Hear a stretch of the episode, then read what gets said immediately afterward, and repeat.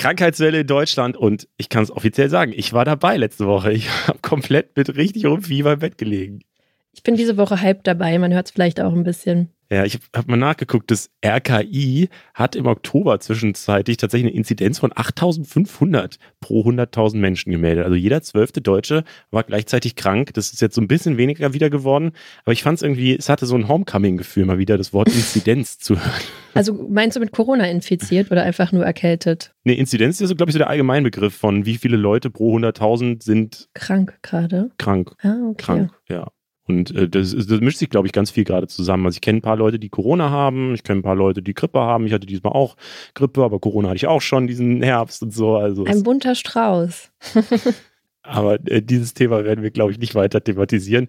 Aus der Funkzentrale in Mainz, das ist, was die Woche wichtig war.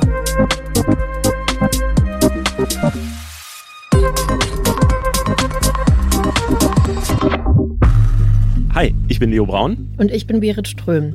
Diese Woche sprechen wir unter anderem über den Migrationsgipfel und die Frage, ob Geflüchtete wirklich nach Deutschland kommen, weil es hier so viele Sozialleistungen gibt.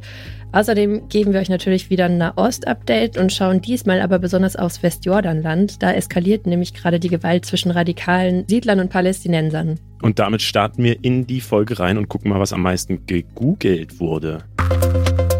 100.000 Google-Suchanfragen oder mehr hatten diese Woche als allererstes äh, Flughafen Hamburg. Da war ja die Geiselnahme am Hamburger Flughafen. Mhm. Am Samstagabend hat ein Mann mit seinem Auto eine Absperrung durchbrochen und ist dann so aufs Rollfeld gekommen. Und mit auf seiner Rückbank saß seine vierjährige Tochter. Der hat anscheinend auch mehrmals in die Luft geschossen und zwei kleine Brände gelegt, aber es ist zum Glück niemand verletzt worden. Ähm, der Vater hat sich dann nach 18 Stunden und langen Verhandlungen widerstandslos der Polizei gestellt und Hintergrund von der ganzen Geschichte war anscheinend ein Streit um das Sorgerecht von der Tochter zwischen der Mutter und dem Vater. Und äh, die Mutter hatte das alleinige Sorgerecht bekommen, unter anderem, weil der Vater die gemeinsame Tochter im Sommer schon mal entführt hatte in die Türkei. Dadurch war der Flughafen 18 Stunden lang gesperrt und es wurden rund 150 Flüge gestrichen. Und ähm, ja, inzwischen ist der Flugverkehr aber wieder normal. Nee, es klingt alles nach einer ganz normalen Aktion. Mhm. Also was ist das, Alter? Ja, aber durch diese ganze Aktion ist aber auf jeden Fall jetzt eine große Diskussion um die Sicherheit vom Hamburger Flughafen entstanden, weil es eben nicht das erste Mal ist, dass Menschen in das Flughafengelände eindringen. Zum Beispiel Klimaaktivistinnen der letzten Generation erst diesen Juli. Worüber aber kaum gesprochen wurde, ist äh, die Entziehung Minderjähriger, also quasi die Entführung von Kindern, ist auch eine Form der Partnerschaftsgewalt. Laut Bundeskriminalamt wurden letztes Jahr so über 1100 Kinder entführt. Das ist schon krass. Ja, das finde ich auch richtig krass. Außerdem noch gegoogelt wurde diese Woche Loriot. Der wäre nämlich 100 Jahre alt geworden. Und für alle, die ihn nicht kennen, bürgerlich heißt er Bernhard Viktor Christoph Karl von Bülow und war einer der bekanntesten deutschen Humoristen. Also der hat halt mega viele Comics gezeichnet und Sketche, aber auch ganz viele Spielfilme gemacht. Also Weihnachten bei den Hoppenstells kennen vielleicht die meisten. Ähm, mhm. Ja, hast du Gefühle zu Loriot? Der, der ist ja so die absolute Instanz, was mhm. deutsche Comedy oder deutsches, wie hast du es genannt, Humoristen. Humorist ist seine angeht. offizielle Bezeichnung. Ah ja, okay. Ähm, ich ich merke schon so, das ist einfach nicht meine Zeit. Mhm. So. Ähm, ich finde es aber, also ich habe schon ein paar Sachen davon gesehen. Im Weihnachten bei den Hoppenstädts, dieses Jodeldiplom ist ja. schon auch so ein ganz, ganz krasser Klassiker einfach. Und ein paar Sachen, die man, glaube ich, einfach kennt. Also ähm, Papa Ante Porters mhm. und so weiter. Ich finde, das sind so Filme. Also ich bin, ich werde nicht so emotional wie viele andere, glaube ich, bei dem Thema. Aber äh, der ist schon eine Instanz einfach. Das ist schon krass. Wie, wie ist denn dein Gefühl dazu? Also von den Sketchen her mochte ich eigentlich immer am liebsten die, wo Evelyn Hamann mitgespielt hat. Das war ja die, die Frau, die eigentlich in fast all seinen Filmen und Videos auch drin vorgekommen ist. Ja. Die fand ich auch mega witzig, die ist aber auch schon länger gestorben. Aber warum ich den eigentlich so gerne mag oder was ich, glaube ich, irgendwie besonders finde, ist, dass der, also oder seine, seine Witze und alles, was er macht, ist ja schon mega alt. Und das ist eigentlich eine Zeit, in der Humor oft eigentlich aus nach unten treten bestand habe ich so das Gefühl. Auch so später, was alles so an Comedy kam, ist ja oft sich über andere lustig machen. Und der hat es aber nie gemacht, sondern der hat einfach immer so Situationskomik eigentlich hervorgerufen. Und deswegen sind seine Sachen auch überhaupt nicht schlecht gealtert, weil da einfach niemand auf die Mütze bekommt. Und das finde ich mega cool und mega besonders. Deswegen mag ich den auch heute noch so gerne, weil keine Ahnung, so andere Comedians, mit denen ich im Fernsehen groß geworden bin, so Dieter Nuhr oder Michael Mittermeier oder so, die waren ja alle einfach nur richtig gemein immer.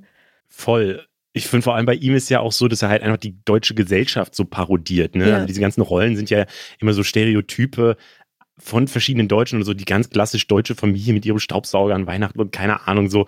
Also ob das jetzt doch genau so ist, weiß ich jetzt auch nicht, aber äh, da, da finden sich, glaube ich, ganz viele wieder. Und deswegen ist es so dieses Spiegelbild, was er wirklich vor einem vorgehalten hat, äh, was ja so das Ziel auch von Satire einfach sein soll. Und deswegen, ja, glaube ich auch, dass er so mit so einem eigentlich positiven Menschenbild, aber eben trotzdem so diesem, dieser Distanziertheit und diesem satirischen Zuspitzung äh, irgendwie das ganz gut hingekriegt hat. Okay.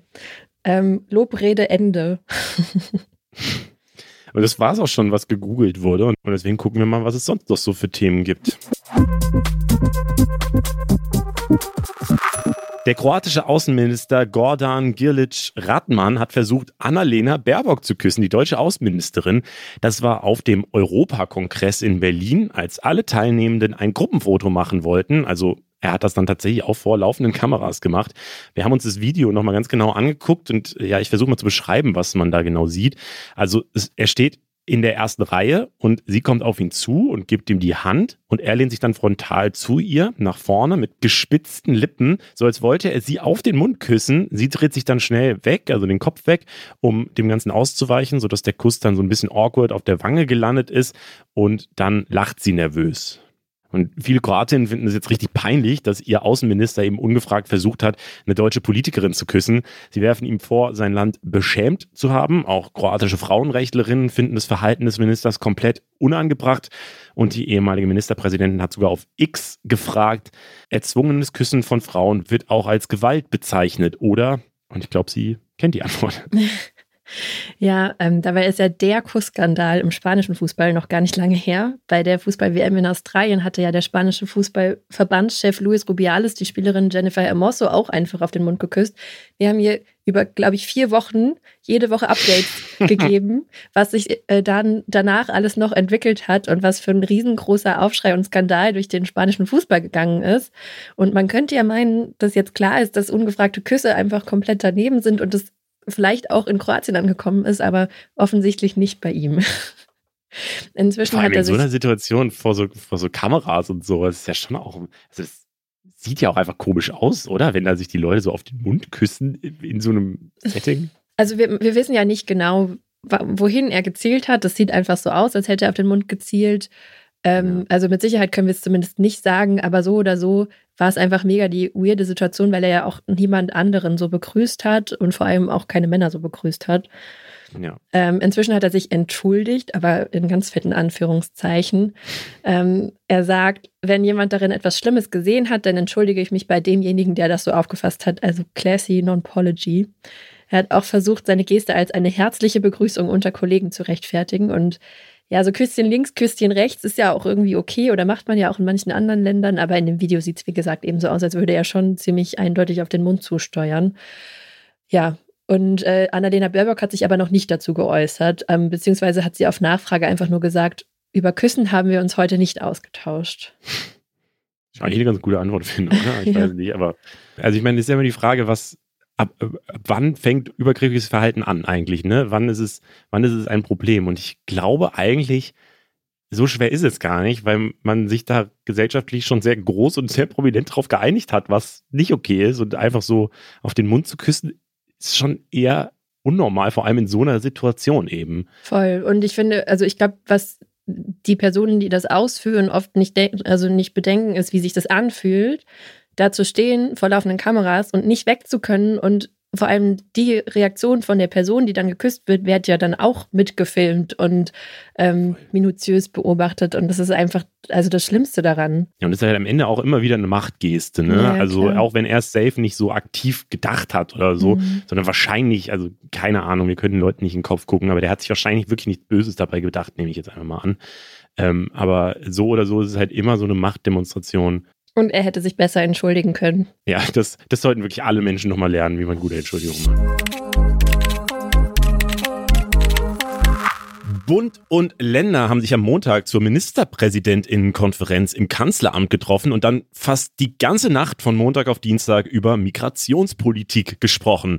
Das Thema sehen die Deutschen laut Umfragen ja gerade als das allerwichtigste politische Thema von allen. Deswegen wird da gerade sehr viel Fokus drauf gesetzt und deswegen reden wir hier auch sehr häufig im Podcast über mhm. dieses Thema.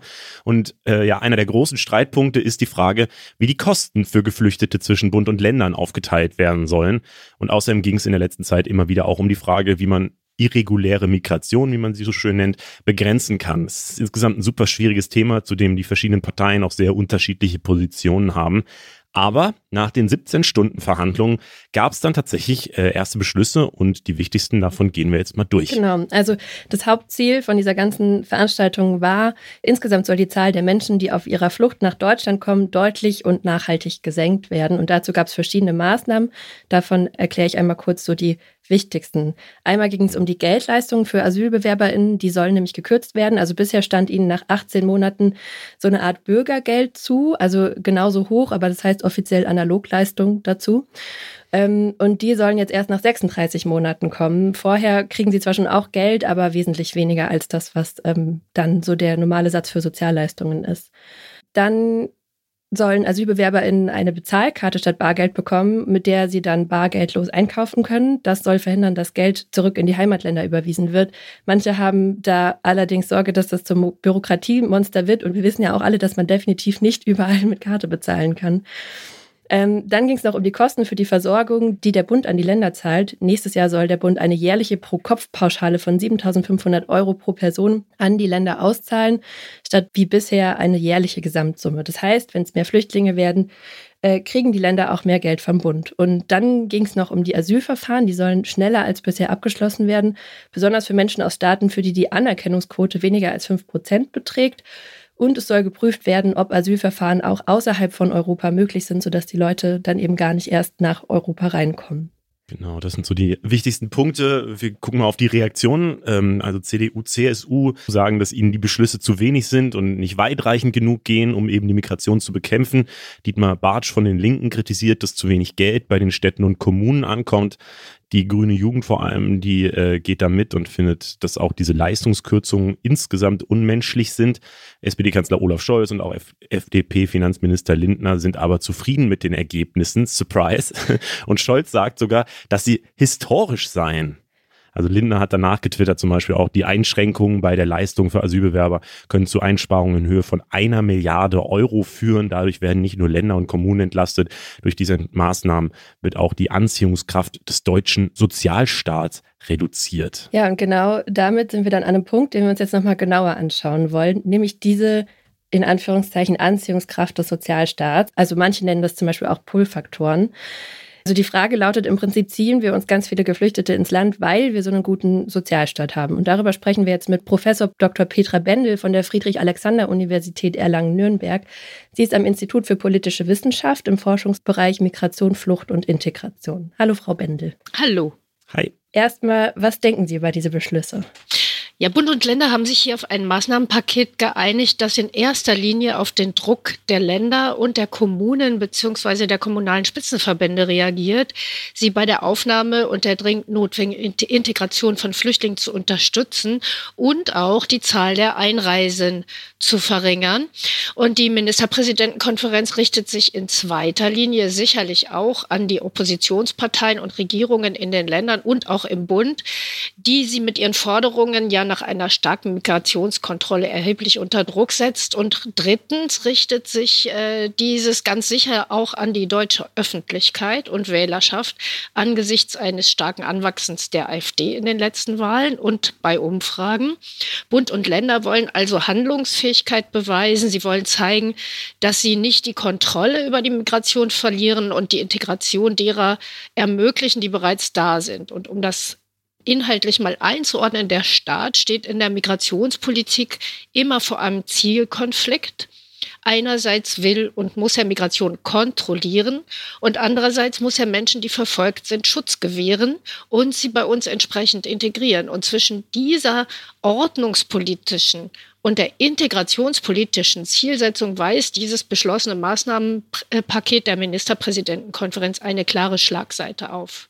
und fügt sich damit in die jüngere Gesamtstrategie der deutschen Bundesregierung ein, die sich immer stärker auf eine Kontrolle der Grenzen, auf die Notwendigkeit von Rückführungen in der Kooperation mit Drittstaaten und auf eine sozialpolitische Leistungsbeschränkung richtet und den Aspekten der Schutzgewährung und der Integration eine eher nachgeordnete Rolle zuweist. Ja, das ist mir auch aufgefallen, ehrlich gesagt. So in den letzten Jahren, wenn man mal auf die ganze Debatte guckt, auch einfach wie öffentlich darüber geredet wird, wie in den Medien darüber berichtet wird und wer mhm. sich da alles so zu Wort meldet, habe ich schon das Gefühl, dass das, was wir, was weiß ich, vor zehn Jahren, dann vielleicht im Jahr 2015, was ja so das große äh, Jahr der Flucht war, äh, gefühlt, ähm, wie, wie da darüber gesprochen wurde, ist schon sehr anders, als heute darüber gesprochen wurde. Damals war dieser Schutz und wir müssen Menschen helfen und wir sind ja so verpflichtet dazu und so, stand, glaube ich, viel mehr im Fokus als heute. Heute ist es ja wirklich, wie Sie sagen, so dieses, wir müssen die Leute loswerden.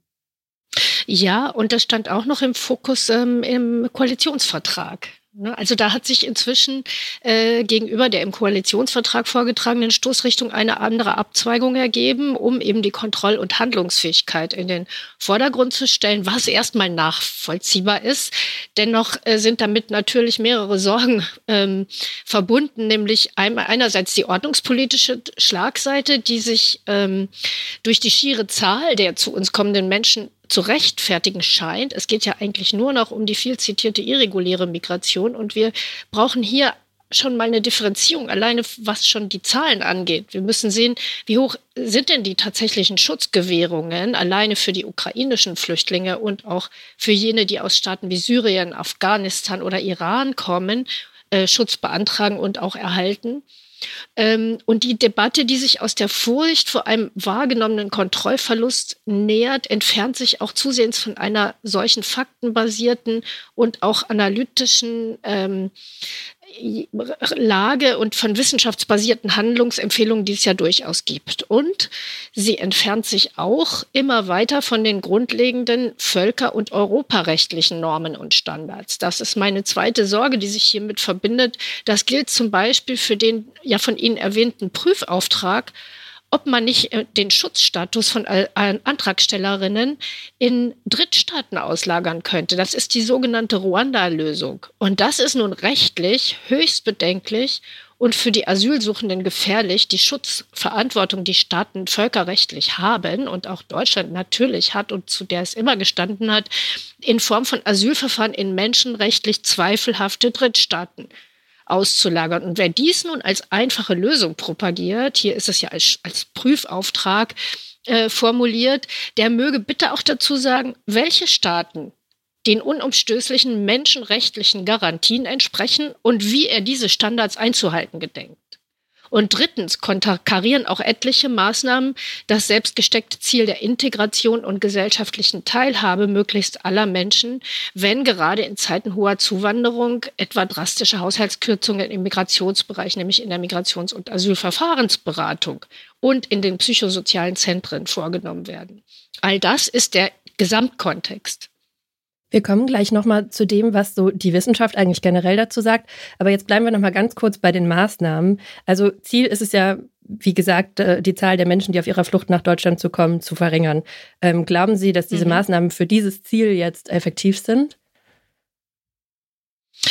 Sie haben recht, die meisten Vorschläge zielen in der Tat auf eine Verringerung der Zugänge ab und äh, sie gehen davon aus, dass Deutschland grob gesagt äh, in Anführungsstrichen zu attraktiv sei, also von den berühmten äh, schon erwähnten Pull-Effekten. Die Migrationsforschung hat aber solche Pull-Effekte durch Sozialleistungen nicht bestätigen können. Wir haben dazu etliche Studien, ähm, zuletzt auch vom Institut der deutschen Wirtschaft. Ähm, und wenn aber schon die Grundannahme falsch oder zumindest unbestätigt ist, dann kann der Effekt von Maßnahmen, die auf dieser Annahme basieren, ja eher angezweifelt werden. Ich höre das auch immer, dass es da keine wissenschaftliche Evidenz gibt, dass, ähm, dass es eben Pull-Faktoren überhaupt gibt ich frage mich halt, was bedeutet das denn genau? Also bedeutet es, also ich, für mich ist intuitiv logisch, dass jemand jetzt nicht flüchtet aus einem Land, äh, aus Syrien, sich auf irgendwie übers Mittelmeer den gefährlichen Weg aufmacht, um dann in Deutschland ein Bürgergeld zu bekommen. So, das ist mir schon klar. Aber ich frage mich immer, die Leute, die halt eh unterwegs sind, die dann, die dann übers Mittelmeer gekommen sind und sich überlegen müssen, okay, wo gehe ich denn jetzt hin? In welches Land mhm. in Europa würde ich denn jetzt gehen? Ist es da nicht intuitiv logisch, dass man sich dann das Land aussucht, wo man vielleicht wirklich am meisten Geld kriegt? Ja, also zwei Punkte. Ähm äh, die Wissenschaft sagt nicht, es gibt überhaupt keine Pull-Effekte. Äh, sie geht aber nicht davon aus, äh, dass Personen zu uns kommen oder aus anderen Staaten weiterwandern, weil bei uns die Sozialleistungen relativ hoch sind. Dafür haben wir in der Tat keinerlei Belege. Und da gibt es mehrere Studien, wie gesagt, zuletzt das Institut für Weltwirtschaft in Kiel ähm, was wir wissen, wenn Sie, und dafür gibt es ja auch gesicherte Befragungen ähm, aus der Wissenschaft, ist, dass die Sicherheit in Deutschland äh, eine wichtige Rolle spielt, hierher zu kommen, die Freiheit eine wichtige Rolle spielt, aber auch etwaige soziale Netzwerke, also eine viel höhere Rolle spielen, etwa familiäre Netzwerke und auch schließlich die wirtschaftliche Stärke des Landes die, und die damit verbundene Hoffnung, Arbeitsmöglichkeiten ha, ähm, zu erhalten. Und dies spielt bei der Wahl des Aufenthaltslandes viel mehr, ähm, hat viel mehr Gewicht als äh, die Sozialleistungen. Ja, ich glaube, man muss sich da wirklich nochmal, man muss das im Kopf auch nochmal differenzieren. Es gibt halt einmal die Frage, warum Leute sich überhaupt auf die Flucht machen und dann eben die Frage, ja. Menschen, die schon auf der Flucht sind, für welches Land entscheiden sie sich eigentlich? Ich denke mal, das ähm, muss man, also unterscheidet man ja auch in der Wissenschaft, je nachdem, ähm, was untersucht wird. Wenn aber jetzt diese finanziellen Leistungen nur ein Faktor von vielen sind, warum wird denn dann nur darüber gesprochen?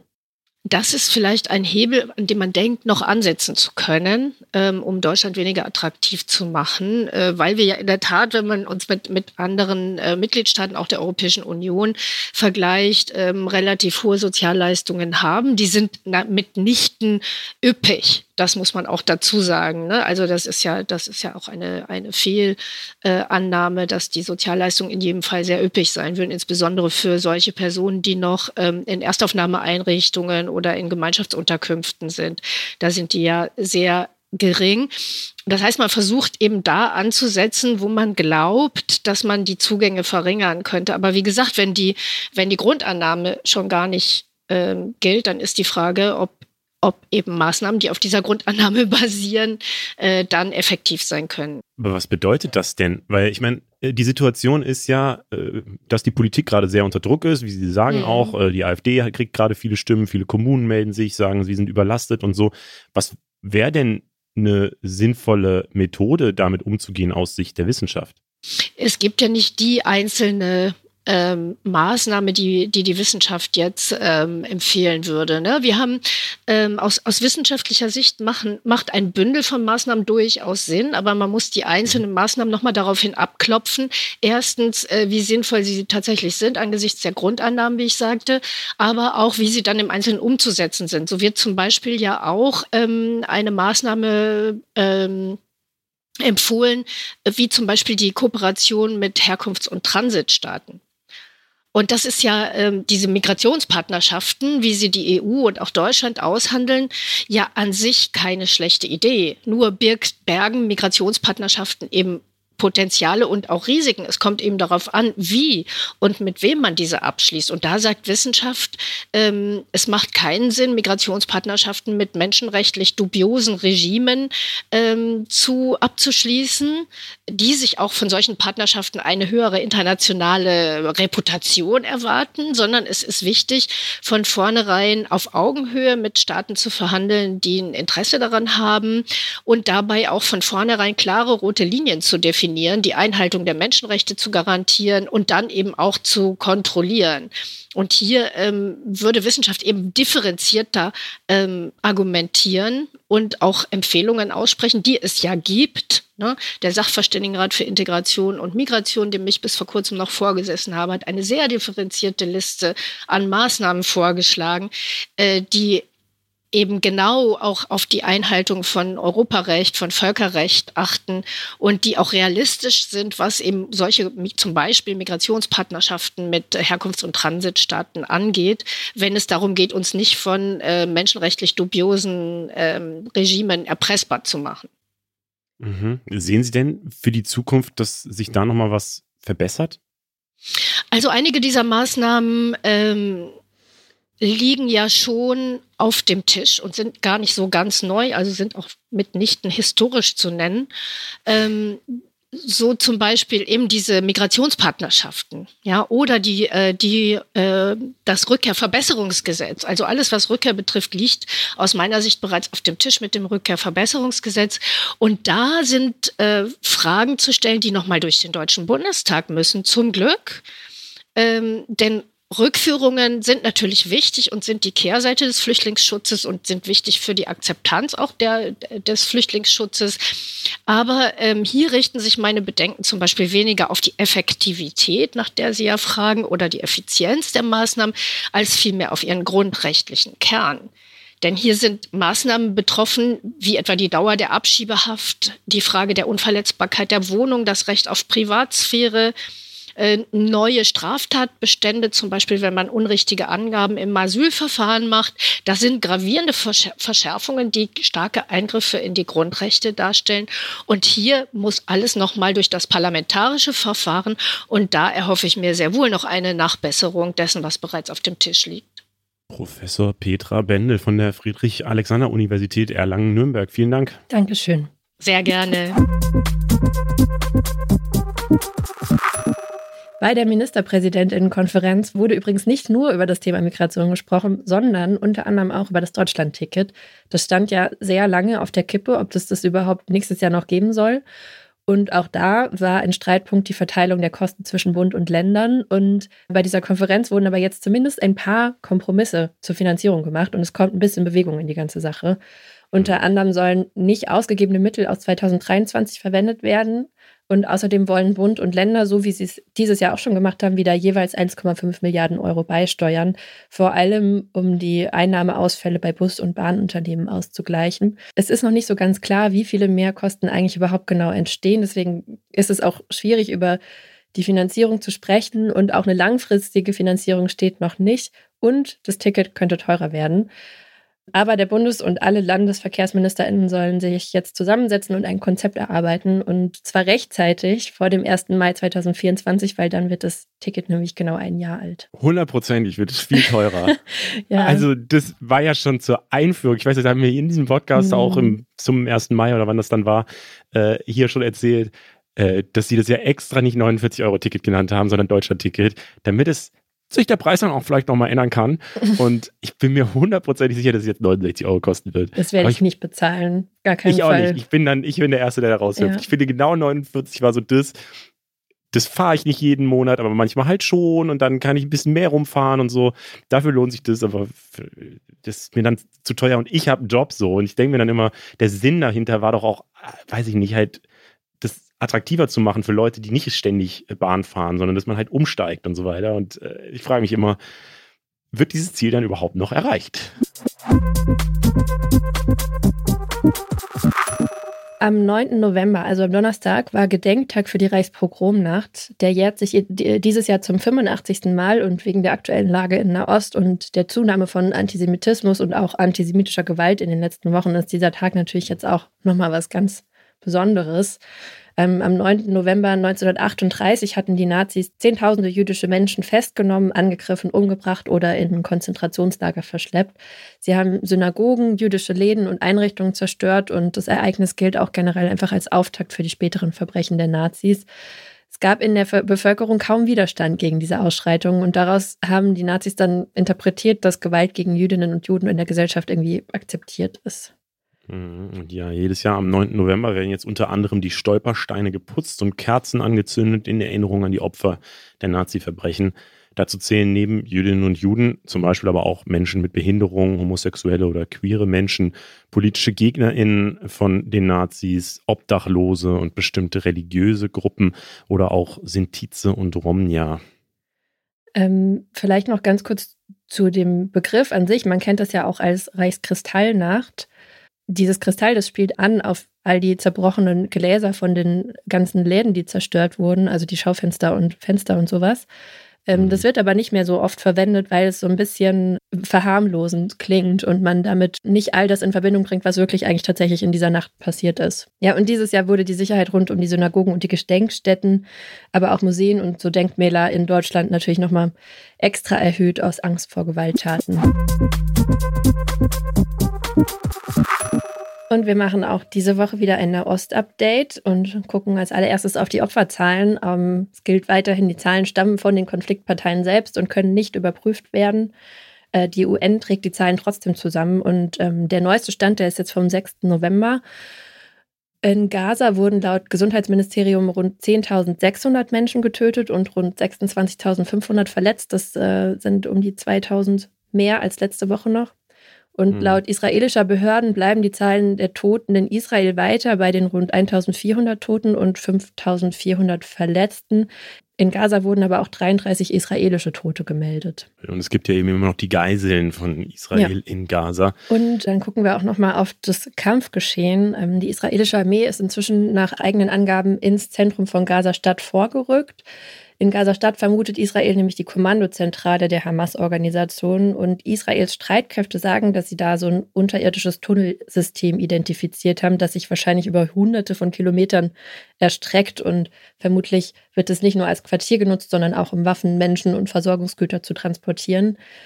Vorher haben die Gefechte eher in so ländlichen Gegenden stattgefunden und jetzt in der Stadt selbst bedeutet das halt Häuserkampf und es ist einfach nochmal eine andere Kategorie. Die Hamas-Kämpfer kennen sich natürlich mega gut aus und können aus ihren riesigen Tunnelnetzen angreifen, aber die israelische Armee ist auch ein bisschen vorbereitet. Die haben nämlich solche Tunnel auf eigenen Übungsgeländen nachgebaut und da schon geübt. Aber ja, die befürchten zum Beispiel auch einfach sowas wie Sprengfallen in den Eingängen der Hamas-Unterschlüpfe und so. Und dann ist auch immer noch das Problem mit den Krankenhäusern. Der israelische Geheimdienst vermutet nämlich, dass ein paar Hamas-Führer auch aus dem Schieferkrankenhaus in Gaza operieren. Und das ist natürlich ein riesengroßes Dilemma. Das ist ja das, was man immer als äh, menschliche Schutzschilde hört oder bezeichnet, dass äh, eben Hamas-Kämpfer sich extra in so zivilen Orten wie Krankenhäusern oder ja, Wohngebäuden oder so äh, verschanzen, damit, falls die Armee, falls die israelische Armee da eben äh, diese Hamas-Kämpfer oder die Hamas-Führer eben ausschalten will, dass das dann eben äh, auch ganz viele humanitäre Opfer bedeutet, was eben absolut krass ist irgendwie. Ich finde es immer noch, ich komme da nicht, ich kann das nicht verarbeiten irgendwie. Ein anderes Thema ist noch, dass der Gazastreifen vom israelischen Militär in eine Nord- und in eine Südhälfte geteilt wurde. Es gab in den letzten Tagen immer wieder Zeitfenster bzw. Korridore, in denen ZivilistInnen aus den nördlichen Gazastreifen über eine bestimmte Straße in den Süden fliehen sollten. Ein Sprecher der Armee hat auf X geschrieben jetzt, dass der Norden des Gazastreifens als erbittertes Kampfgebiet betrachtet wird und die Zeit zur Evakuierung abläuft. Und dann gibt es doch das Thema Waffenruhe bzw. Feuerpausen. Darüber wurde ja ziemlich lange verhandelt und unter anderem hat sich auch US-Präsident Biden dafür wohl eingesetzt. Und am Donnerstag kam dann die Eilmeldung rein. Laut den USA soll Israel täglich vierstündigen Kampfpausen im Norden vom Gazastreifen zugestimmt haben. Das ist jetzt im Prinzip einfach nochmal die offizielle Bestätigung von dem, was in den letzten Tagen aber ja auch schon umgesetzt wurde, nämlich humanitäre Korridore aus dem Norden in den Süden zu schaffen. Eine generelle Waffenruhe lehnt Netanyahu aber weiter ab. Die würde es nur geben, wenn weitere Geiseln freigelassen werden. Das war das Update zum Gazastreifen. Das ist aber hier nur eines der palästinensischen Gebiete. Wir wollen auch nochmal schauen, wie es eigentlich gerade im Westjordanland aussieht. Das ist ja das andere, viel größere Autonomiegebiet der PalästinenserInnen. Nicht an der Küste, sondern im Landesinneren. Ein paar Millionen Menschen leben dort. Und da nimmt, wie man so liest, die Gewalt zwischen Israelis und Palästinensern gerade zu. Nochmal zum Hintergrund. Israel betreibt im Westjordanland ja seit Jahrzehnten eine Siedlungspolitik, wie das heißt. Das heißt, die Regierung unterstützt Israelis dabei, sich dort niederzulassen und Wohngebiete aufzubauen. Die UN hat das schon mehrfach als äh, Völkerrechtsverstoß bezeichnet, weil das eben palästinensisches Autonomiegebiet ist. Die israelische Regierung hält es aber für komplett legitim und zieht ja dafür eine historische Begründung heran, weil in Judäa und Samaria, wie sie das hier Westjordanland nennen, gäbe es schon seit Jahrtausenden jüdisches Leben. So seien Siedlungen quasi eine Rückkehr in ein Land, das ihrer Ansicht nach nie unter palästinensisch-arabischer Hoheit stand. So steht es auf Deutsch auf der Webseite des israelischen Generalkonsuls in Israel. Aber ja, wir wollen jetzt mal schauen, wie ist denn die Lage da aktuell eigentlich vor Ort?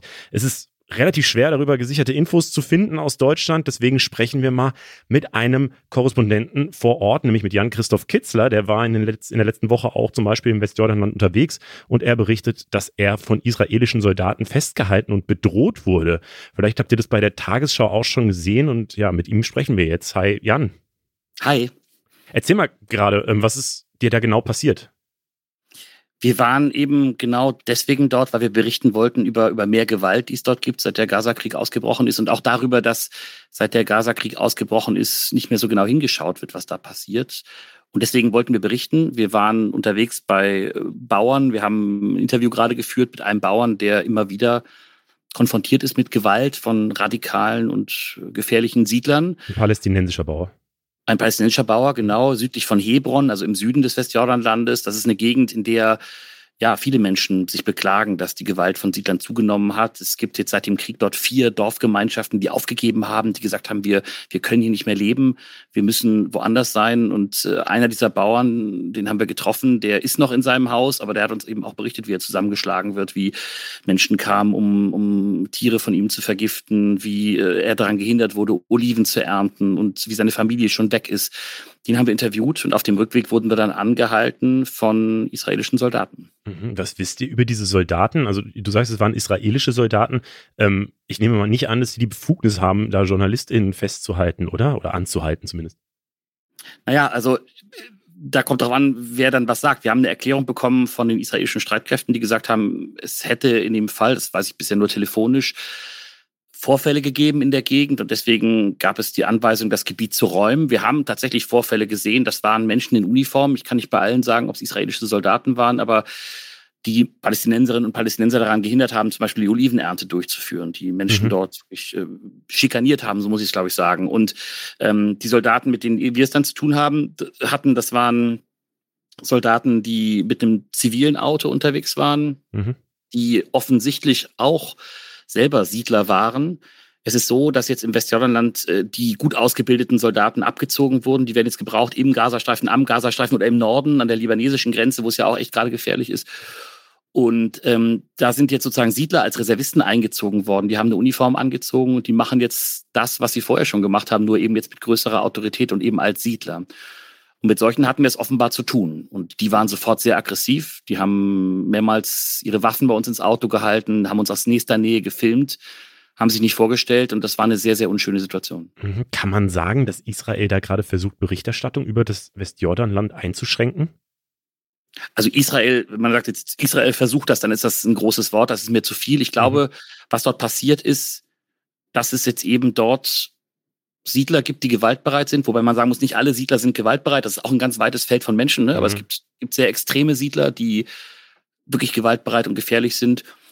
Und die haben jetzt auf der einen Seite die Situation, dass sie politisch Leute in der Regierung haben. Das ist ja die Regierung von Netanyahu, der sich mit rechtsextremen Kräften eingelassen hat die ihnen Rückenwind geben, weil sie eben auch Vertreter dieser Siedler sind und die auch äh, dafür werben, dass der Siedlungsbau ausgeweitet wird, die sich auch offen dazu äußern, dass Palästinenser weniger Rechte haben als Israelis zum Beispiel. Und ähm, das ist das eine. Zum anderen haben die jetzt sozusagen die Situation, sie sind im Windschatten des Krieges. Mhm. Da ist die Aufmerksamkeit woanders, auch von uns Journalisten, aber auch von Hilfsorganisationen und, und äh, internationalen Beobachtern, die es da gibt. Und das Dritte ist eben, einige von denen haben jetzt tatsächlich eine Uniform an und haben dadurch mehr Autorität und sind auch eben damit offizielle Soldaten. Und wenn dann zum Beispiel Aktivisten, die versuchen, den Palästinensern dort beizustehen, die Polizei anrufen, dann sagen die denen, ist doch kein Problem, das Militär ist ja schon da. Mhm. Das, was du gerade gesagt hast, glaube ich, nochmal wichtig, das würde ich gerne nochmal unterstreichen, dass äh, es einfach voll wichtig ist, zwischen den verschiedenen Gruppen auch immer wieder zu differenzieren. Dass es bei äh, unter Israelis äh, natürlich auch radikalere Leute gibt. Ähm, gerade das sind dann ja oft diese Siedler, dass es eben die äh, israelische Regierung gibt, wo es eben äh, rechtsradikale und religiöse Gruppen eben gibt und aber auch äh, ja ganz viele eben liberale Israelis und so, äh, die dann wahrscheinlich eher nicht so im, im Westjordan unterwegs sind. Genauso wie man ja auch bei Palästinensern differenzieren muss. Ähm, jetzt hört man aber immer wieder von eben zunehmender Gewalt von diesen radikalen Siedlern im Westjordanland. Wie, also nimmst du das auch so wahr, dass es da gerade sich verschärft immer mehr? Ja, das ist dokumentiert. Also es gibt, seit die Regierung im Amt ist, äh, spüren die Rückenwind und fühlen sich gedeckt von der Politik. Es also seit Anfang oder Ende letzten Jahres, ne? Genau, Ende letzten Jahres, Ende Dezember war die Regierungsbildung, die Wahl war am 1. November letztes Jahr. Mm, und seitdem fühlen die sich bestärkt, auch jetzt loszulegen. Es gibt ja auch Aussagen von radikalen Ministern, die gesagt haben, hier erobert das Land, siedelt äh, so, so viel wie ihr könnt, die eben auch ähm, ja, offen sagen, zum Beispiel Itamar Ben-Gvir, der ist Minister für nationale Sicherheit, ein Rechtsradikaler, auch verurteilter Rechtsradikaler, der hat halt eben gesagt, natürlich haben Palästinenser weniger Rechte als, als ich, wenn ich da unterwegs bin, im besetzten Westjordanland. Und äh, also das ist das eine, das, damit ist die Gewalt schon gestiegen und jetzt im Krieg eben auch. Und das ist auch dokumentiert. Es gibt Menschenrechtsorganisationen, die versuchen sehr genau diese Fälle aufzunehmen. Und wir haben jetzt seit Beginn des Krieges am 7. Oktober über 170 Fälle von Siedlergewalt dokumentiert. Das sind kleinere Vorfälle, da werden Leute zusammengeschlagen, in Anführungsstrichen nur kleinere Vorfälle. Da werden aber auch äh, Dörfer gestürmt und Dinge zerstört, da werden Häuser abgebrannt, bis hin zu Toten, wo Menschen von radikalen Siedlern erschossen werden.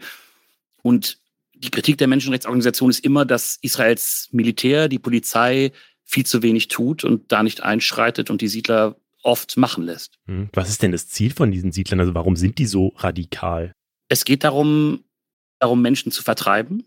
Das ist, das ist auch erfolgreich. Dazu muss man wissen, es gibt im Westjordanland einen unterschiedlichen Rechtsstaat. Es gibt drei Gebiete seit den 90er Jahren. Das eine ist sozusagen sind die A-Gebiete, so werden die genannt. Da haben die Palästinenser theoretisch die volle Kontrolle, wobei es da auch immer wieder Militäreinsätze gibt. Das hören wir ja auch in den Nachrichten, so Orte wie Jenin oder sowas. Da geht die Armee immer wieder rein und bekämpft dort äh, Terroristen, aber da kommen immer auch viele Zivilisten ums Leben bei diesen Einsätzen. Mhm. Es gibt die B-Gebiete, da hat äh, die palästinensische Autonomiebehörde, die Zivilverwaltung, die Israelis sind für die Sicherheit zuständig und dann gibt es die C-Gebiete, das macht 60 Prozent dieses Gebiets aus, also echt ein großer Teil.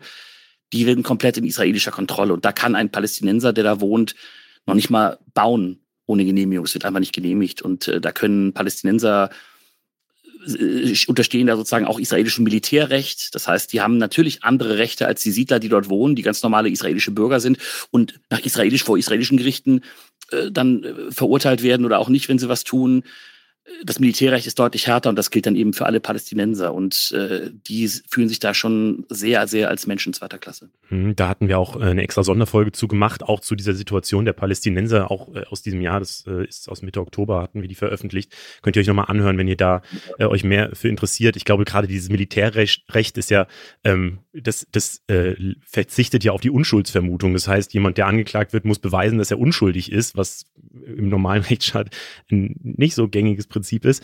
Ähm, und äh, auch diese Bewegungsfreiheit, die eben durch diese Zersplitterung des Gebietes in A, B und C Gebiete ist, ist für Palästinenser natürlich schwierig. Wenn ich das jetzt aber so höre, was du sagst, ähm, klingt es für mich ehrlich gesagt relativ alarmierend, weil ähm, wir hatten hier auch schon mal äh, auf diese Situation nochmal gezielter geguckt, ähm, dass auch Teil von den Palästinensern im Westjordanland eben die Hamas unterstützen oder zumindest das positiv bewerten, äh, was da eben äh, passiert ist von der Hamas. Ich weiß nicht, ob du das auch bestätigen kannst. Und wenn es dann auf der anderen Seite jetzt da noch wieder die Gewalt gibt, dann klingt es für mich schon, als würde sich da irgendwas krass zuspitzen. Kann man das so sagen? Das kann man so sagen, auf jeden Fall. Also die Hamas bekommt mehr Zuspruch. Es gibt auch Umfragen, die das belegen. Also die werden erhoben. Das kann man feststellen. Es gibt viele Leute, die oder sagen wir mal, mehr Leute auch, die die Gewalt der Hamas, selbst diesen furchtbaren Terror, den wir jetzt gesehen haben, befürworten. Das gibt es schon auch. Mhm. Und es gibt aber auch vor allem viele Leute, die überhaupt keine Perspektive für sich sehen, die, die eigentlich mal den Traum hatten, wir bekommen irgendwann einen palästinensischen Staat, wir bekommen unser Land als Palästinenser. Das ist ja auch durch Beschlüsse der Vereinten Nationen vorgesehen gewesen, zum Beispiel. Das ist ein Teil dieses Oslo-Prozesses. Ne? Das, ist, das waren diese großen Friedensgespräche, wo man sagt, okay, hier, wir haben jetzt das Ziel, auch als internationale Staaten, dass hier ein palästinensischer Staat entsteht. Und das ist jetzt 30 Jahre her, dieser Prozess, und immer noch gibt es ihn nicht. Im Gegenteil, die Räume werden immer enger für die Palästinenser und das Leben für sie wird immer schwieriger. Und da gibt es ganz, ganz großen Frust. Der rechtfertigt natürlich überhaupt nicht irgendwelchen Terror und schon gar nicht den schlimmen Terror, den wir jetzt hatten. Ja. Aber der erklärt eine ganz große Wut, die da herrscht und äh, eine totale Perspektivlosigkeit auch bei vielen jungen Leuten, die zum Beispiel noch nie in ihrem Leben gelebt, äh, gewählt haben. Mhm. Was für, also wie, ja, es klingt halt ganz schlimm, wenn, wenn man sich so überlegt, wie soll es jetzt da in Zukunft weitergehen, oder? Wenn, wenn, wenn auf der einen Seite dieser extreme Frust, diese Perspektivlosigkeit irgendwie auf äh, zunehmende Gewalt auch trifft. Ähm, ja, kannst du das irgendwie abschätzen, wo das hinführt? Naja, also das, jetzt ist gerade natürlich ein interessanter Moment, das muss man schon sagen. Ne? Jetzt, jetzt äh, in diesem Krieg haben wir eine ganz furchtbare Situation. Und äh, das hat aber, wenn ich es mal ein bisschen positiv sagen kann, den Vorteil, dass wieder mehr Staaten hierher gucken. Es war so, dass man sich vorher irgendwie damit arrangiert hat, ja, da gibt es keine Lösung, es gibt irgendwie einen Plan, aber es geht nicht voran. Israel baut weiter Siedlungen aus und keiner hat so richtig was dagegen gemacht, auch Deutschland ja nicht. Und jetzt, glaube ich, merken viele Staaten, auch zum Beispiel die USA, dass man jetzt in einem Zustand ist, wo man, wo man nicht mehr weiterkommt, dass man sich jetzt was überlegen muss. Wie geht's eigentlich hier weiter? Und da sagen manche Staaten, wie zum Beispiel die USA auch, wir müssen schon sehen, dass wir jetzt hier eine Perspektive für die Palästinenser bekommen, auch auf den eigenen Staat. Und das ist dann sozusagen angesichts dieses perversen Terrors, den wir erlebt haben, dann vielleicht eine Perspektive, die, die, die gut ist, die, die, die vielleicht in Richtung Lösung geht. Das ist alles total weit weg und gar nicht richtig vorstellbar, während hier noch gekämpft wird, wie, während, während Hamas-Terroristen getötet werden und auch viele zivile Menschen, Zivilopfer es gibt im Gazastreifen und so und während sich das alles irgendwie verschärft. Aber ich glaube, es gibt mehr Aufmerksamkeit und es gibt auch äh, die Chance tatsächlich, dass jetzt, wenn dieser Krieg irgendwann mal vorbei ist, dass dann auch wieder mehr und intensiver über Lösungen gesprochen wird. Nee, wir hoffen, dass das klappt. Und wir bleiben natürlich weiter dran. ARD-Korrespondent Jan-Christoph Kitzler, vielen Dank. Danke euch. Eine Kita in Sachsen-Anhalt, beziehungsweise genau gesagt in Tangerhütte in der Nähe von Magdeburg, will nicht mehr Anne Frank heißen. Also die Kita hieß Anne Frank Kita und das will sie nicht mehr. Zumindest die Eltern und das Personal der Kita sagen, Anne Frank wäre für die Kinder schwer zu fassen. Deswegen soll der Name jetzt keine politischen Hintergründe mehr haben. Was sie vorschlagen, ist der Name Weltentdecker. Der Bürgermeister von Tangerhütte sagt auch, das wäre ein Neuanfang nach einer Umstrukturierung dieser Kita, die eh schon super lange gelaufen ist und so. Über den ganzen Fall hatte zuerst die Magdeburger Volksstimme berichtet und da gab es eben auch jede Menge Aufregung. Manche sprechen von Geschichtsvergessenheit und einem Nährboden für Verschwörungstheorien und Demokratiefeindlichkeit bis hin zum Antisemitismus. Und das Ganze hat sogar internationale Wellen geschlagen, zum Beispiel die Holocaust-Gedenkstätte Yad Vashem in Israel oder auch das internationale Auschwitz-Komitee wenden sich an die Kita-Leitung in Tangerhütte und bitten sie, sich das nochmal zu überlegen bei der Umbenennung. Für sie ist eben Anne Frank einfach eine super mutige, wichtige Person gewesen, ähm, über die Kinder unbedingt was lernen sollten. Ähm, und ja, der Stadtrat von Tangerhütte muss so eine Namensgebung halt bestätigen, weil die Kita gehört der Stadt und der hat diese Umbenennung jetzt tatsächlich auch abgelehnt. Ja, das ist natürlich auch einfach eine krasse Situation, gerade eh schon. Und dann in, in so einer Woche oder in so einem Moment mit so einem Vorschlag um die Ecke zu kommen, erhöht wahrscheinlich auch ähm, äh, die Erhitztheit der Gemüter, mit denen das äh, yep. diskutiert wird. Und das Ganze ist wirklich übelst schnell hochgekocht. Innerhalb von zwei Tagen hat sich das alles abgespielt. Und ich glaube, abgesehen von der Volksstimme war eigentlich auch niemand vor Ort. Das ist wirklich so ja, also hat sich einfach super schnell hochgekocht und noch dazu beigetragen haben dann auch die Bild- oder ähm, rechte Medien. Die haben nämlich versucht, die Verantwortung für die Pläne Eltern mit Migrationsgeschichte zuzuschieben. Also die Bild hat zum Beispiel getitelt, während Judenhasser aufmarschieren, Kita soll plötzlich nicht mehr Anne Frank heißen oder die junge Freiheit. Die hat geschrieben, Rücksicht auf Migranten, Kita Anne Frank vor Namensänderung. Und das Ganze ist aber ja einfach auch nicht richtig, weil es gab nur einen einzigen Satz, den diese Kita-Vorstehende gesagt hat. Die meinte nämlich, dass auch Eltern mit Migrationshintergrund einfach nicht so viel mit dem Namen verbinden. Man muss aber auch sagen, dass in Ostdeutschland echt also gerade in dieser Region auch echt wenige Menschen überhaupt mit Migrationsgeschichte leben. Ähm, es ist jetzt wahrscheinlich nicht die Mehrheit der Mehrheit. Eltern, äh, die deshalb das entschieden haben. Also das war wirklich nur so ein Nebensatz, den diese Kita-Leiterin gesagt hat in ihrer Rechtfertigung und die Bild und andere Medien haben daraus aber halt einfach was ganz anderes gemacht und Zusammenhänge hergestellt, die überhaupt nicht existieren. Zumindest wissen wir nicht, ob sie existieren. Aber insgesamt, also ich meine, das ganze fällt ja eh gerade in so eine sehr angespannte Situation in ganz Deutschland, die eben ja durch den Gazakrieg vor allem, glaube ich, ausgelöst wurde. Die große mediale und politische Öffentlichkeit ist sich ja ziemlich einig darüber, dass wir gerade jetzt eben zeigen müssen, dass Antisemitismus in Deutschland keine Chance haben darf, was ich auch persönlich sehr richtig finde und wichtig, dass man äh, das jetzt eben unterstreicht. Aber das klingt halt irgendwie so einfach und so klar irgendwie, aber die Umsetzung ist halt gar nicht so einfach. Also erstmal stellen sich, glaube ich, viele die Frage, was ist überhaupt Antisemitismus? Weil, weil ich glaube, alle sind sich, oder wir sind uns alle darüber einig, dass es wichtig ist, dass Jüdinnen und Juden sich in Deutschland sicher fühlen müssen und dass äh, man nicht Juden beleidigt oder das Existenzrecht Israels in Frage stellt. Aber es muss natürlich trotzdem okay sein, in Deutschland die Besatzungspolitik Israels zu kritisieren oder ja für Empathie mit den Menschen im Gazastreifen zu werben und für Frieden im Gazastreifen eben auch auf die Straße zu gehen. Aber gleichzeitig passieren dann eben genau bei solchen Pro-Palästina-Demos immer wieder Sachen, die eben ganz klar antisemitisch sind. Das sind einmal diese Sprüche, die sich klar gegen Juden und die Existenz des Staates Israels richten. Letztes Wochenende ist dann nochmal ist besonders krass geworden. Da gab es in Essen eine Demo mit teilweise offen islamistischen Symbolen und Parolen, offenbar leichte Abwandlungen von den Symbolen von verbotenen Organisationen. Und da mischt sich dann immer eben so ganz viel von so Sprüchen wie Massengrab Gaza steht dann da irgendwie, aber eben auch das Kalifat ist die Lösung. Und da wird es dann wirklich ultrakritisch, weil sich da Leute in Deutschland offenbar ein Kalifat wünschen, das eben nach den Regeln der Scharia funktioniert. Äh, so interpretieren das zumindest sehr viele. Und das äh, ist natürlich was, was sich gegen den deutschen Staat dann per se richtet. Und da muss man als, also das ist, glaube ich, sehr klar, da muss sich so ein demokratischer Rechtsstaat auch wehren. Und ähm, ja, auf der anderen Seite darf das dann aber eben auch nicht dazu führen, dass alle Muslime sich irgendwie generell unter Generalverdacht gestellt fühlen oder dass da eben so große Medien wie die Bild irgendwie anfangen, alles, was irgendwie Muslime machen, sofort so zu kommentieren mit, während Juden hast du auf die Straße gehen und so weiter, wie du es ja gerade gesagt hast. Und äh, also ich habe schon das Gefühl, dass sich da gerade auch so eine Stimmung aufbaut, die letztlich signalisiert, Muslime sind eigentlich gar kein richtiger Teil von Deutschland. Und das sind sie halt natürlich. Ich finde es deswegen ultra wichtig, da krass zu differenzieren, es gibt Straftaten und verfassungsfeindliche Symbole und alles. Und da muss der Staat hart gegen vorgehen. Und das ist gerade sehr präsent. Und deswegen ist es auch so ein großes Thema in den Medien. Und das ist, glaube ich, auch wichtig. Genauso äh, wie, ja, was weiß ich, gegen Rechtsextreme und alle Demokratie und die liberale Gesellschaft bekämpfen wollen, vorgegangen werden sollte.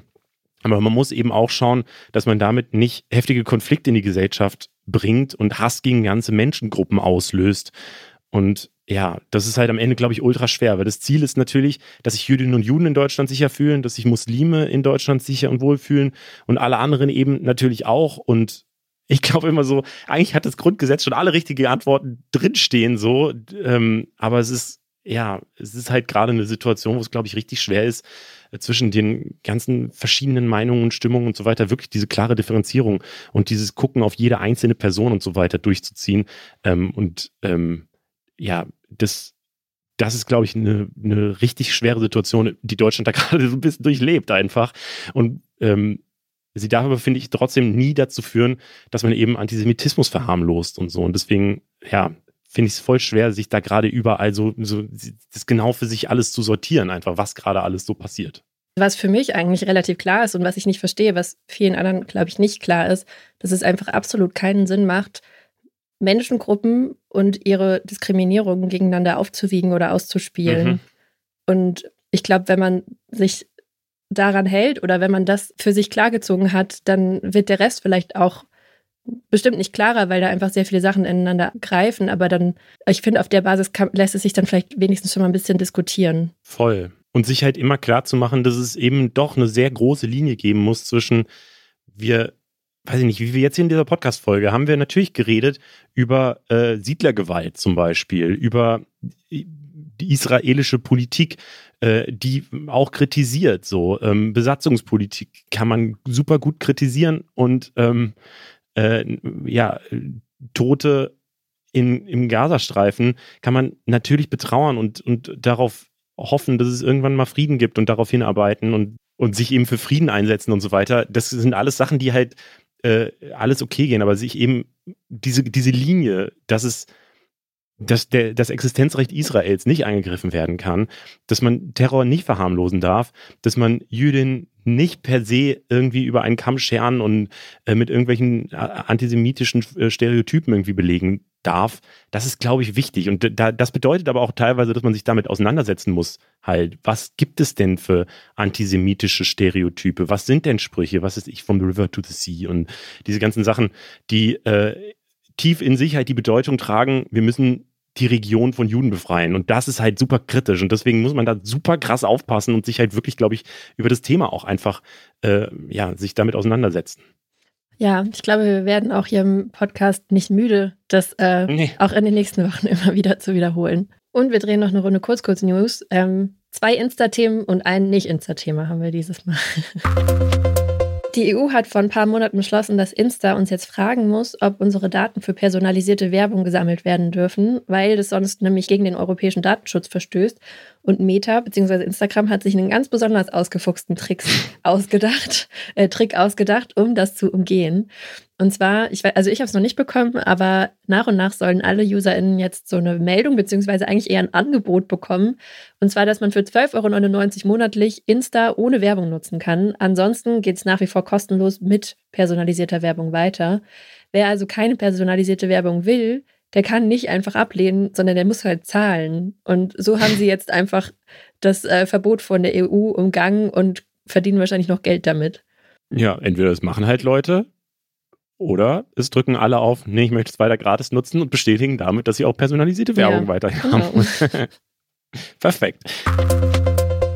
Und äh, es gibt noch eine weitere Instagram-News. Es gibt nämlich eine neue App, die einen Insta-Jahresrückblick verspricht, aber eigentlich und deswegen reden wir drüber, ist das ein Scam. Die App heißt Wrapped for Instagram, quasi wie bei Spotify Wrapped. Und um sich da anzumelden, muss man sein Instagram-Login eingeben. Nur das Problem ist, die App hat eben gar nichts mit Instagram oder Meta oder so zu tun und die macht eben auch shady Versprechungen. Die soll einem nämlich sagen, wie viele Stunden man auf der App verbracht hat und man soll auch sehen können, wer am meisten auf dem eigenen Profil war aber sowas weiß nicht mal Instagram selbst. Also die Zahlen im Jahresrückblick sind wahrscheinlich einfach frei erfunden. Äh, aber diese App hat dann eben euer Instagram-Login. Und seit dem 9. November ist die App auch nicht mehr in den App Stores verfügbar. Ja, ich glaube gerade dieses, ähm, die App verrät einem, wer wie lange das eigene Profil angeguckt hat. Das ist bestimmt das, womit sie die meisten Leute kriegen. Ich ähm, musste gerade kurz an SchülerVZ denken, weil da war das doch immer, da wurde Stimmt. einem immer angezeigt, wer auf dem eigenen Profil war. Das war immer mega aufregend. Ähm, schon eigentlich smart, aber also auf jeden Fall mega Vorsicht. Das ist geil. Es ist irgendwie smart, dass man es sehen kann, aber es ist auch ein bisschen, also ich würde da nicht mehr auf so viele Profile gehen, weil ich immer Angst hätte. Ja, ja, voll. Deswegen musste man sich total begrenzen auch. Also das habe ich zumindest so gemacht. Und noch eine News, die nichts mit Instagram zu tun hat, aber worüber wir hier auch schon mehrmals im Podcast gesprochen haben. Und zwar die Streiks in Hollywood sind seit Donnerstag beendet. Also jetzt auch für die SchauspielerInnen. Die AutorInnen, die ähm, haben ihren Streik ja schon beendet und jetzt, wie gesagt, die SchauspielerInnen auch. Die haben insgesamt vier Monate gestreikt. Und es gab jetzt aber eine Einigung zwischen der Schauspielgewerkschaft und äh, den Filmstudios. Die Gewerkschaftsmitglieder müssen dem Ergebnis noch zustimmen, bevor es in Kraft treten kann. Und wenn das passiert ist, wird dann auch der gesamte Vertrag veröffentlicht. Aber der liegt uns jetzt gerade noch nicht vor. Also können wir euch auch noch nicht genau sagen, worauf sie sich geeinigt haben. Aber uns schon mal freuen, dass es hoffentlich bald wieder mehr neue Filme und Serien aus Hollywood gibt. Gerade bei Cinema Strikes Back und dem Film- und Serienformat ja. äh, war das, glaube ich, jetzt gerade so eine Dürrezeit, ja. weil ganz viele Filme zwar schon fertig sind und da ist es eigentlich egal, ob es dann noch AutorInnen oder so gibt, äh, aber oder SchauspielerInnen, aber das Problem ist, ähm, dass äh, die äh, durch den Streik auch keine Werbung für die Filme machen konnten und deswegen ganz viele große Filme einfach weggeschoben wurden, also zum Beispiel Dune 2 und so. Ähm, und deswegen kann es sein, dass es nächstes Jahr auch nochmal so eine ein bisschen weniger Sachen gibt, die Sachen, die halt jetzt alle nicht gedreht werden konnten oder geschrieben werden konnten. Ähm, aber es normalisiert sich jetzt zumindest wieder. Das ist schon mal gut. Und das war's mit den Themen für diese Woche. Und wir haben noch einen Tipp für euch. FOMO ist nämlich zurück. Das ist ja das News-Update aus dem Internet und es erscheint nach einer etwas längeren Pause jetzt wieder jeden Montag, Mittwoch und Freitag überall, wo es Podcasts gibt. Die Hosts Stand-Up, Don Pablo, Hakan und Helena erzählen euch, was in ihren Feeds so abgeht und was gerade sonst noch wichtig ist. Es geht um Gesellschaft, Gossip, Pop und Politik und wir verlinken euch das natürlich auch in den Show Notes. So oder so, schreibt uns gerne, wie ihr diese Folge hier von unserem Podcast findet. Ähm, danke an alle, die das machen und danke an euch alle, die bis hierhin zugehört haben. Mein Name ist Leo. Ich bin Berit. Wir sind Funk, Funkgesangenbrot von ARD und ZDF. Und wir haben als Infotier diese Woche Vögel, die nicht in den Süden fliegen. Und äh, zwar haben wir uns eins ausgesucht, das ist die Kohlmeise. Tschüss. Du hast Tschüss gesagt, du musst Ciao sagen. Ach so, Ciao. Tschüss. Die Funk-Podcast-Empfehlung. Schuh, wie haram ist eigentlich OnlyFans? Darf man seine Kinder schlagen? Warum daten wir Lena, aber heiraten die Lara? Und wieso wir niemals so werden wollen wie unsere Eltern? Wir sind, was würde Baba sagen, der most relatable Podcast in ganz Deutschland. Der Podcast, bei dem wir die Themen besprechen, über die sich sonst keiner traut zu reden. Das Ganze aber lustig, mit Humor, trotzdem ein bisschen deep. Und mit uns beiden, mein Name ist Marcel Nadia Orakia. Mein Name ist Kauta. Lehnt euch zurück, hört uns zu lacht euch kaputt mit uns und viel Spaß. Bo, bo, bo, bo. Ahlen.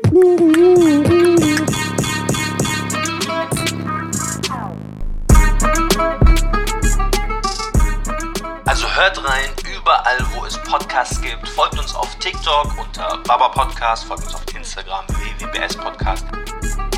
Was würde Baba sagen? Ein Podcast von Funk, von ARD und ZDF. Zurzeit ist niemand erreichbar.